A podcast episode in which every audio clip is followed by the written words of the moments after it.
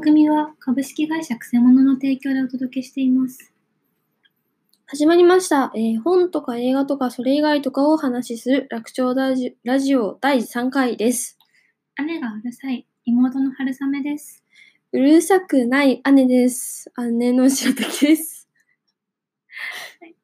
えっと、今回はターミネーターニューフェイトの話をしようかなって思います。この間二人でターミネーター見てきました。でも我々ターミネーターについての知識が皆無なんですよね。何も知らないで見に行った。そう。知ってることとで、いえば、あ知ってることといえばっていうか、なんで見に行こうと思ったんですか？ユリだって聞いたからです。なんか強い女の人が女の人を助ける話だって聞いて、なんかターミネーターについて私が知ってたのは、なんか I'll be back って言いながら親指を立てて溶鉱炉に沈むっていうこと。で、私は、え、I'll be back って言いながら指だったのマッカーサーでしょって言って、そう。あ、そっか、確かにマッカーサーだよねってなって、そしたらなんでそれがターミネーターだと思ったんだろうもう何も関係なくない？みたいな。話をしてマッカーサーは指立ってないかもって私が言い出して、じゃあ親指ってどっから来たんだよっていうう。ん、結局調べたら、マッカーサーが言ったのはアイシャルリターンだった。で、なんか、ターミネーターは、親指は立ってた。うんアイルビバックも言ったうん。溶鉱炉にも沈んだ。うんでも、溶鉱炉に沈むときは無言だったらしい。何もダメです。うん、すべてがダメです。でも、でも強い女の人が、女の人を助けるって聞いたから、うん、それだけで見に行ったよね。うんどうだった？よかったんじゃない？強い女の人は強かったよ。かっこよかったし。女の人助けたよね。うんあと強いおばあさんもね、そう、それはなんか、なんだろう、思った以上に良かったよね。強いおばあさんが出てきたのがね。うんでも、さすがになんか、親指を立てて溶鉱炉に沈むしか知らないとわかんないとこあったね。うん結局なんか、え、ここで言ってる未来ってどの未来の話なの？みたいな。うん。あと、その、あの、まあ、かっこいいおばあさんになってたサラ・コナーが、冒頭になんか息子を殺されちゃってて、他の話でもそうなのかなって思ったら、なんかどうも他の話ではそうではないらしくて、なんかあの息子が活躍して、なんか、あの、AI と戦っていく話もあるっぽいみたいなうん。感じの。うんまあでもなんか、最初に、あのー起こりえなかった未来から来た資格に息子は殺されたみたいなことを言ってて、うん起こりえなかった未来ってどれのことだろうみたいな。わかんなかったよね。うん。あとなんか機械がすごい強かったね。なんかもう、機械が人間に反乱を加えてたら人間は助からないということが分かりましたね。なんかこう、未来からやってきて、未来の技術を駆使して過去の人間を摩擦しようとしたら、なんか人型の破壊ロボを送る必要ないんじゃないのかなって思って、なんかこう、今までのターミネーターのシリーズでも人間がかろうじて買ってきたっぽいし、なんかすごい、あの、ギリギリの瀬戸際のところで負けて人間が滅びないようにして遊んでるのかなって遊んであげてるのかなって。思ったね。うん。あとその、あれだよね。なんだっけ。なんだっけ。あの、あれだと思う。え、そう？本当に？うん。私はそうは思わなかったんだよね。何の話をしようとしたか完全に忘れちゃったじゃん。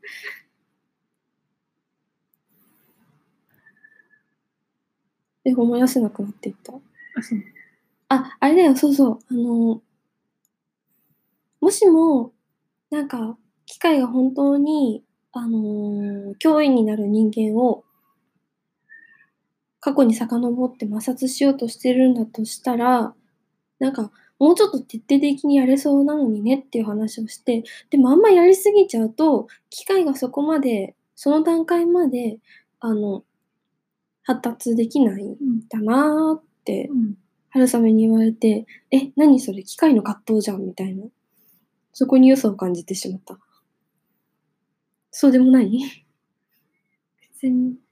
そこは良さを感じるとこではないかな。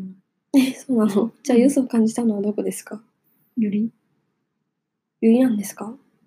よりじゃなかったの？いや、でもいやいや、私にとっては置いといて、あなたにとってはよりでしたか？まあ、やっぱ強くてかっこいい女の人が、女の人を守っている。それで、それが一方的に守る、守られる関係じゃなくって、本当はその守られたダニーが、その未来において、その、その強くてかっこいいグレースを助けてくれた人だったっていう、そこが良かったよね。うん。なんか、いくらグレースが未来の悲惨な状況を知っていても、てかまあ、あの体験してても、で、その人類の未来が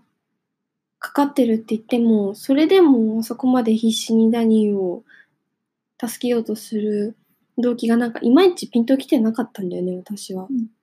でも、なんか飛行機のシーンだっけ？うん。で、実は、その、幼い自分をここまで育て上げてくれたのが他でもないダニーだ。あなたがみんなを勇気づけて、あのー機械に対抗するようになったんだっていうのを明かしたときに、あ、グレイスはずっとこの気持ちを抱えてでも言わないままで隣にいて、なんかまだそうではなかった頃のダニーを守っていたのかって思ったときに、ああ、それは感情だなーって思いましたよね。感情があったんだなーってまあしか言わなかったやつ。そう愛がありましたね。まあ愛はあったね。でもなんか私、結局、その、ターミネーター、まだ他の話見てないから、いまいちなんか未来の扱いがよくわかんなくて、あの、今回の話では、ダニーの摩擦を阻止して、機械側の目論みっていうのが頓挫したけども、それによって未来が変わるのか変わらないのかがよくわからなくて、どうなんでしょうね。やっぱ、やっぱ審判の日が来るのかな？だと私は思ったけどな。ラストシーンで、うん。幼いグレースをもうなんか完全になんかバキバキに仕上がったダニーと、あの、サラ・コナーうがなんか見守って、なんか覚悟を決めなきゃね、みたいな、うんああ、みたいな感じで去っていくじゃないですか。あの後に審判の日が来ちゃうってことですかね。だと思う。そっか。やっぱそうなのか。なんか、君はそうじゃないっていう気だったんだよね。や、最初そうじゃないと思ったんだよ。でも、なんか、春雨にそう言われたら、確かにな、みたいな。あの後に審判の日が来るのかって思って。うん君が思った。そう、最初に私が、あの、まあ、これ多分勘違いなんだけど、私は、あの、機械側の目論みを加えてたことで、未来が変わって、なんかその一応審判の日が来ない、来ないエンド、ルートになったのかなって思ったんだよ。で、そしたら、あの、だから、あの、グレースも、両親とかがいる何も知らない、あの、平和な世界の少女として、あの、ダニーと、さらに見守られていて、っていう光景を見たときに、私が思ったのは、あの、世界が、まあそうあるべきかわかんないけども、あの、審判の日とか来ない平和な状態である限り、サラとダニーは絶対に出会わないんだって思って、そこにユリを感じた。君が思うよりって何なの？へえ。いや、でも、さっきの、あのーなんか、グレースは何も、そういうなんか、すごい強い感情、個人的な感情を何も言わないで、なんか、持ったまま横にいて、守ったんだって思った時も揺りを感じたよ。うん。でも、まあ、なんだろう。うん。まあ、女性同士が連帯してて、うんなんか、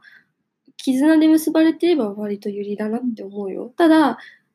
それとは別になんか私のすっごいなんか個人的な好みとして、あの、なんだろう。正常、正常？うーんと、なんか、本当だったら、トゥルーだったらすれ違わない、トゥルーだったら出会わない二人うんを見ると嬉しくなっちゃう。他にそういうのあるの？え、きっと、きっといっぱいある。きっといっぱいある。よくわかんないけど、私の頭の中にはそういう原型みたいなものがある。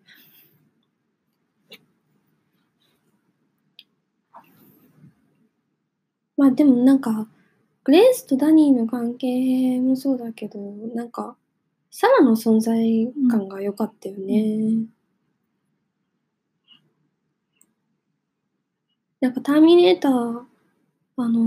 ー新シリ新シリーズ？新作？で、あの、メイン、メイン、メイン人物？メインキャラクターが ちょっと今日遅いですね、言葉がなんか。メインキャラクターが、その主要登場人物が、うん言い換えなくてもよかったか。よかったと思います？思います、そうですか。あの、女性が多いっていうのを聞いて、なんかまあ最近はそういうのって結構多いよなって思って、なんかどんな感じか見たっていうのもあるんだけど、でも実際見てて、まあターミネーター自体結局知らないから、知らないとさすがにちょっときついのかな、みたいなことを途中まで思ってて。で、これは、うーん、知ってる人には嬉しいシーンとかセリフとかいっぱいあるのかもしれないんだけど、でもなんか、割と登場人物が女性であるっていうだけなのかな、みたいなことを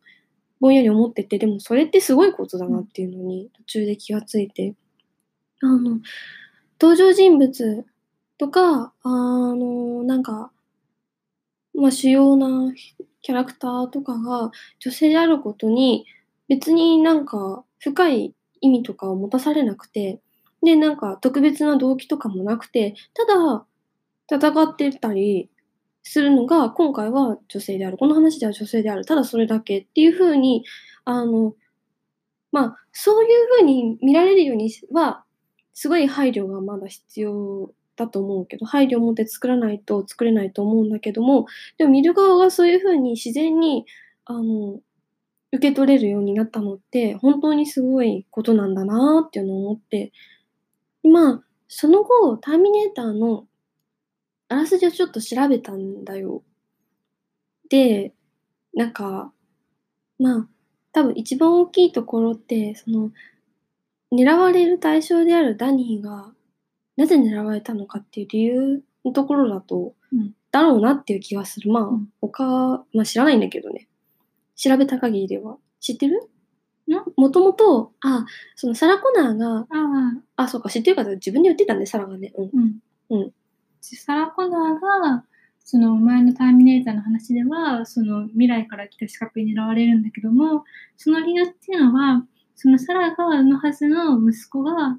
なんか未来において、対 AI レジスタンスを率いるリーダーになるから、うんその、それを生まないように、サラをあらかじめ殺そうっていう計画だったんだよね。うん。で、だから今回のニューフェイトも、あの、ダニーが狙われる理由はそれだろうっていうふうにサラは思ってたんだけども、実は違ったっていうことがわかる。そう。ね、サラはなんかこう、なんか、あんたの子宮だ。まあ、これは、あの、字幕なんで、原文がわかんないけど、まあ、字幕だとあんたの子宮だっていうふうに言ってて、で、まあ、聖母マリアだよっていうことを言ってるんだけども、でもそうじゃなくて、ダニー自身がリーダーになるからっていうところは、まあ、普通になんか、語り直しを感じたよね。その、あの、まあ、ターミネーターもなんか何作かあるあるらしいんだけど、1、2ってあった後の、今回のニューフェイトが、その2 1、2の後の、なんか正当な、正当っていうか直接つながっている話っぽくて、で、割とその、ストーリーも似てて、でもその似てるストーリーをそういう風に語り直すっていうのは、まあ、普通に大きな意義があるなって。女性が、その子宮だとか、その子供を産むっていうことにおいての意味があるんじゃなくって、女性本人にその人格とか存在に意味があるんだっていう、うん。そこに女性本人にスポットライトを当てるっていうのは良かったよね。うん。で、あと、うん、まあ知らないからごめんねっていう感じなんだけど、あのー、1だと、未来から送られてくるのって、そのサラを摩擦するための、なんか、ターミネーター、アーノルド・シュワルツネッガー、グラさんの人、だけじゃなくて、まあ、サラを守るために、サラの息子のジョンが、未来のリーダーとなったジョンが、その、なんかジョンの友人を送ってくるらしいのね。で、結局そのなんか、突然現れた、なんか、公営機械と突然現れた謎のイケメンに、となんかバタバタするらしいんだけど、サラが。その中で、なんかそのジョンの友人とサラがなんか一夜の恋に落ちるらしいんですよ。えーって感じだよね。で、それで生まれたのがお察しジョン・コナー。なんか、うわーって感じだよね。まあ、うん、まあ、いいんだけど、ターミネーター、なんだっけ、多分今今年、今年？今年？去年か。まあ、我々見たの去年なんで、が35周年とかなんでね、まあ35年前の映画なんだよね。って思うけど、今見たくはないよね。から、そのあらすじを読んだ時に、まあ本当ごめんなさいって感じなんだけど、うわーってちょっと引いちゃって、うんとても意味のある語り直しだった。うんニューフェイトから見られてよかったって私は思いましたね。思いません？思いましたね。てかなんか、今なんか聞いてドン引きしたでしょ、うんすっごいドン引きした顔してるもん。でもなんかそのあらすじをさ、見るとさ、なんか王道っぽい感じもして、まあわかんない。そその時点で王道だったのか、ターミネーターがそれを王道にしたのかは知らんけど、なんか、軸を超えて、さ、なんか、その、何？もうよくわかんないや。よくわかんないけど、なんか王道っぽい感じするけどさ、うーん、あ、王道だったんだな。確かにそういうのって、まあ、おさらばっていううん。ごめん、なんか今省略しすぎたけど言ってる意味分かった？なんか、かつては。多分聞いてる人分かんないと思うんだよ。え？いや、ちょっと言ってみてよ。え？かつての王道展開のさらば。まあそうだよね。現代だからね。うんうん。今回さ、そのさっき全全員主要登場人物みんな女性であること、それ自体に意味があるって言ってて、うん。なんか、主要登場人物に女性が複数いるっていうのは必要だよね。うん。女性が一人とかだと、その、一人でその女性のステレオタイプみたいなのを忘れてしまうから、うんなんか女性はこういうものみたいな感じだけど、複数のタイプの女性が出てくることって必要だよね。うん。なんか、それは、なんかマッドマックスの時にまず思った。うん。マッドマックスは、まあ、あの2回目ですよね。あ、はいはい、そうです。マッドマックス、怒りのデスロード。まあ、マッドマックスは結局それもなんか4しか見てないしね、強い女性が出てくるみたいなことでね。まあフィリオスがやっぱ強くてかっこいい女性で、かっこいいんだけど、なんかフィリオス一人だったら、うん。なんか、その、女性が、なんか、男性的な、その、社会、その男性を基準にした社会での強さっていうのを身につけないといけないっていう感じに読めてしまうけども、そうじゃなくて、フィリオスみたいにはならない、なれない、ならない、そのワイブズうんを連れて一緒に逃げるっていうところが、うんやっぱその複数の異なるタイプの女性たちの連帯うんだし、なんかこう、女性はこうあらなきこうあらねばならないみたいな押し付けではないうんっていうところが良かったよね。そう。私、マッドマックス、怒りのデスロードを見た1回目の時、フィリオスは確かにかっこいいんだけど、でもなんかまあそこのちょっと、あの、なんか読み間違いをして、あの、強い女性を描こうっていう作品が増えてきたのはいいんだけど、でも、やっぱ強い女性って、なんかこう、その、なんか、まあ女性らしさというのも良くないんだけれども、なんか、うーん、まあなんか、やっぱこう、力を持ってって、なんか男性的でないといけない、やっぱそうとしか書けないのかな、みたいな風には、ちょっと思って、悲しくなっちゃってたんだけど、でもそれを春雨に言ったら、なんか、覚えてる？君が言ってくれたの。え、あの、フィリオさんは、そのフィリオさんは多分過去にワイブズであったことがあって、だからうんワイブズっていうのは過去のフィリオさであって、うん。その今あるフィリオさみたいにそのならなかったその過去の自分っていうのも連れて一緒に連れて逃げていくんだっていうことを言ったっていう。うん。そう。で、だからそのワイブズも、あとはそれから、その後に出てくるそのデツマの女たちも、まあ、あれはあれでそのフィリオさんの執事じゃないですか。もともといた。で、そういうのもなんか、あの、まあ、まあ、異なるタイプの女性が出てくるとともに、あのー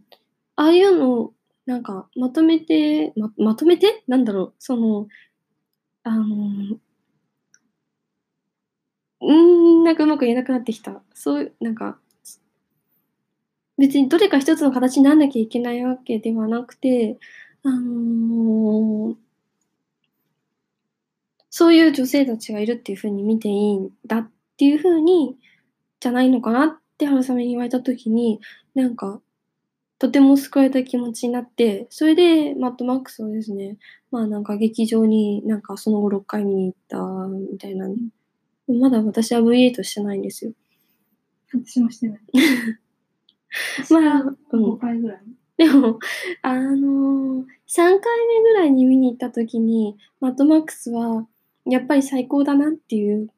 感想になって、ね、マットマックスを見た後って、マットマックス見たくなるよねって言って、ツタヤで DVD 書いて家でもう一回見たことあるよね。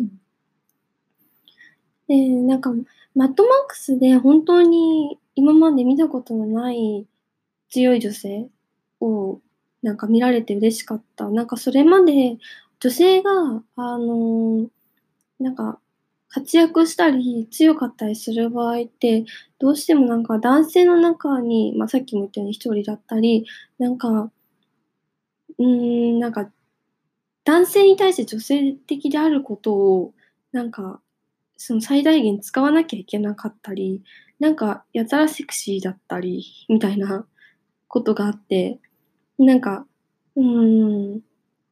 なんか、うん、ちょっとそれは私にとっては違った。もうなんか、ヒリオさんはもう、マックスと完全に殴り合ってたし、うんなんか、大体の人は、ヒリオさんに殴られたらぶっ飛びそうなところがいいよね。うんターミネーターも、なんかだ、まあ、レースは強化型兵士だったけど、でもそれにしてもバキバキだったし、なんか、大体の人はなんかグレースとかサラコナーに殴られたら吹っ飛びそうなところがいいよね。いや、うん。そう、なんかね、なんだろう、なんかセクシーとかそういう要素が全然なかったのは良かったよね。うん。とにかくなんか、狙いが正確みたいな。そう。なんか、あの、マットマックスだと、その、マックスとヒリオサが、あの、なんか車の前で殴り、殴り合うというか、うん。たところがあるけど、あそこはなんか、マックスの方は結構なんか、あの、なんだ、野獣みたいな感じの、なんか、機敏さがあって、でもなんかちょっと、なんか、荒いところがあって、狙ったところ、狙ったところっていうか、なんか、この辺全部殴っときゃいいんだろう感があって、で、かたやなんかフィリオさんがなんかすごい正確に殺しに来るみたいな、これ当たったら即死みたいなのを、マックスはギリギリかわしていくみたいな、あそこの緊張感は本当に良かったし、すごいなんかこう、拳と拳で、なんか殴り合っている、なんか力が本当に拮抗しているんだっていう感じだったし、なんかもう、拳コミュニケーションって感じですよね。うん。え、そうなの？あれ？いや、別にコミュニケーションじゃない。今、うんって言っちゃったよ。なんか、いつもそこはなんか、いや、それはって言ってくるのになんで今回うなずいちゃったんだろうって思った。今回、ターミネーターは、うん、ターミネーターも、そのグレースがすごく強くてかっこよかったのは良かったんだけども、うん。で、グレース一人じゃなくって、まずグレースが、その、なんかもう、その戦いとかよく知らない、普通の女性であるダニーを一生懸命守ってたのが良かったし、でそこで、その守る側、守られる側みたいな役割が、なんか固定したものが出てくるんじゃなくって、うん。なんかダニーにはダニーの強さがあって、うんで、さっきも言ったけども、なんかグレースも本当はダニーに救われてたんだ。っていう。うん。ていうかまあ、そのグレースのその強さは、なんかダニーから、あの、与えられたものだったっていう。で、なんかうん違いはあるんだけども、うんそのダニーとグレースの違いはあるけど、なんか対等なんだなっていうか。そう。なんかね、対等なのとね、あとなんか、なんかどっかで、あの、お互いの由来がお互いであるみたいな時に、すごい揺りを感じちゃうのかも。限定的だな。で、まあ、そその時に、やっぱこう、まあ、うん、まあ、バキバキになるのはまず、なんか性別関係なくすごい大変なことだと思うんだけど、まあでもなんか、おばあちゃんもバキバキであるっていうのはすごい希望を感じるよね。まあなんか、まあこれもよくわかんない。調べたらなんかサラ・コナーは、ターミネーターのなんか昔の作品からなんか若い頃からずっとバキバキの体を維持してたみたいなんだけど。だってなんか、あの、1の時に命とそれから生まれるはずの息子を狙われて、で、それをだから、あの、2で何をしてたかっていうと、後にその AI を生み出すサイバー第一社になんかテロをですね、なんか起こしてたらしくて、それで、なんか精神病院になんか収容されて、でもその間もなんか一日たりとも筋トレを欠かさずバキバキの体を維持していたらしいんですよ。なんかそれはそれ気になってくるよね、そこだけ読むと。なんか、筋トレとか全然好きじゃないけど、うんなんか、バキバキのおばあちゃんにはなりたくなってきちゃうの。うん、でもなんか、うん、でもバキバキのおばあちゃんになるためには今からバキバキにならないといけないから。そう。あとすっごい思うのが、こう、自分の力で生きるためには車が必要なのかって思っちゃうよね。マッドマックスとか本当にずっと車運転してたし、特に、あの、ワイブズのも、なんか複数にいて性格は違うけども、まあ私が好きなのはトーストなんだけど、ま、トーストが横で、あの、なんかグロい死に方をしたリモンタン上になんか唾を吐きかけて、彼の車をそのまま運転するシーンがあって、で、まあ、トーストは、あの、銃の装填とかも、なんか見よう見まねなのかなやったりとかしてて、他のワイブズとはちょっと違うんだけど、まあ、多分車を運転するようになるシーンっていうのは、彼女が、なんか、新しい力というのか、まあ、一歩踏み出した描写でもあるんだろうし、ね、あの、今回のターミネーターニューフェイトも、なんか思いっきり車で逃走してたし、で、あの、ダニー運転なんかできなかったっぽいけど、なんかやるとか言って運転、あれしてたっけ？弟だっけ？いやダダニーしてダニーもしてたよね。うんまあ弟もね、弟はこれはこれちょっと、うん。ダニーもなんかできないけどするとか言って運転してたシーンがあるし、やっぱ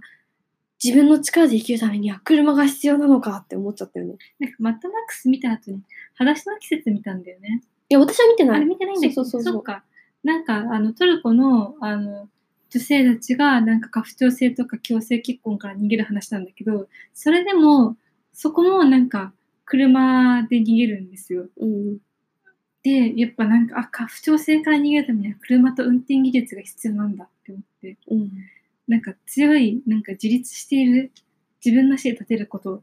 の、なんか証拠の一つに、しばしば映画では自分で車を運転するが出てくるなって思って、私車運転できないからさ。まあまあ、現実的にはね、なんか車に乗っちゃった方が、あの、生存率下がることあるから、そこは適正、適正。人には向き不向きがね。で、なんか、あのーそう、弟はね、あの、ターミネーターニューフェイトの話に戻ると、最初なんかダニーはなんか弟をすっごい甘やかしてて、あの家族の中で、まあ、父親がなんか病院行かない行かないっていうのをなんか言っといてね、みたいになんか言ったり、完全に母親役になってて、なんかその時点で不均衡を感じたけど、でも一方で弟と仲良さそうではあって、なんだかんだで弟は姉思いっぽくて、で、あの、なんか声機械と、それからなんかバキバキのグレースが現れた時に、先になんか飲み込んだのかわかんないけど、動いたのって弟の方だったじゃないですか。で、もとりあえずなんか姉ちゃんを守るみたいなことを言ってたんで、なんか、お、これはなんか、ゆりって聞いてたけど、弟もいるのかと思って、あ、いいぞいいぞ、みたいな。兄弟で逃げてくれって思ったら、弟結構すぐ死んじゃって、すごい辛い気持ちになったよね。うん。まあ、でもまあ、その、女性が、女性を助ける話がもっと見たいよね。みたい。なんか車は出てこないし、バキバキじゃないけど、エクスマキナとかね、うん。よかったようんからエクスマキナも、割とこう、一心同体的なユリって感じがする。まあ、エクスマキナの話はまたまあ、今度しましょうか。うん。エクスマキナはあの人工知能の系の SF の話なんだけども、そのエヴァっていう名前を付けられた人工知能と、とっていうかに、なんか恋に落ちてしまった主人公が彼女を助け出そうとするんだけど、みたいなね。うん。で、最後はまあすごい胸がスカッとするね、話で。うん。で、あと、あの、いろんなタイプの女性がいて嬉しいって言ったらやっぱオーシャンズ8ですよね。オーシャンズ8も、あれどうもなんかオーシャンズっていうシリーズが今まであるらしくって、なんか、まあ見てないんですけど、そう、全員女性っていう話を聞いてオーシャンズ8だけ見てるんですけどね。そ れなんだっけ？春雨に聞いたんだっけ？私は見たい見たいって言ってた。ああ、じゃあそれで聞いたのかな。うん。最高だったよね、うんあれはね。まあ、あ、そう。でも私も、あの、ケイト・ブランシェットが出るって聞いたから、と、あとアン・ハサウェイが出るって聞いたから、それでなんかそれは見たいかもって思ってたんだよね。なんか友達がみんな見てた？うん。かっけーってなってたからみんなが。うん。でもオーシャンズ8は、なんだろう。なんか細かく喋る気がしないよね。本当に最高。ありがとうございます。現代に生まれてよかったって感じ。まあでもなんか、でも、なんだろう。まあもうちょっと細かく言うんだったら、なんか、柄の悪いケイト・ブランシェットがかっこいいよね。なんか水色のスーツとか着てるパンツスーツだね。そう。なんか、私と春雨は、あの、なんか指輪物語とロード・オブ・ザ・リングに対しての、あの、なんだ、ちょっと限界を迎えてまして、うん。もうちょっとマシな言い方あるから。まあ、大ファンでして。だから、その、あの、エルフの女王であるガラドリールの役として、役？役者として、ケイト・ブランシェットのことは知っていて、だから、まあ、あれもなんかもう女性的とかそういうのを超越してたけども、でも人間離れしてて、なんかとても美しく神秘的な感じの人っていう印象だったんだけど、で、なんか他の作品を見たら、なんか微妙だなみたいな、微妙だなってケイト・ブラシェットとかじゃなくて、なんかやっぱ人間の役やっててもあんまりなんか魅力がわかんないなみたいな、やっぱエルフをやってほしいみたいな気持ちがあったんだけど、でもそういうなんか神秘的な女王みたいなのとは全然違う、柄の悪いね、柄が悪くて強くて、それでなんかこう、なんか悪事に、あの、デザイナーの人だっけ？なんか巻き込むときに、なんかずっとつるんでたサンドラ・ブロックと一緒になんか外からなんかサングラスかけて、なんかすごいなんか見守ってるというか、見張ってる人睨みを聞かせてるというか、私は問題を吹いて、うん。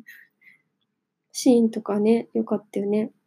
でも、あれで良かったのって、そのうーん、やっぱ、いろんなタイプの女性がいて、で、あの、解説の方でも言ってたんだけど、その女性たちが強盗を働くことに別に特別な、あのー意味動機みたいなものがないっていう。で今まで、まあ今までって言ってもそんなにそういう、なんだ、えっ、と、怪盗もの？何？スパイと違うよね。まあそういうなんか強盗？強盗ものってある？ピカレスク？ピカレスク？そういうのかな？まあそういうの自体あんま見てないからわからないけども、まあ女性が登場する場合に、その女性にはなんか深刻な過去があったりとか、動機があったりみたいなことがあったと解説では言ってました。うん。で、それは、あの、そのジャンルに限らずそういうことは多かったと思う。けど別にそんな理由なんていらなくて、ただそこに盗みたいものがあるから盗む。それ、女性はそれをして、いや、してはいけないんだけど、それ、女性もそれで別に男性と変わらずそれでいいはずだっていう ことを言ってて、なんか、うん。ちょっとなんか惑わされすぎたな。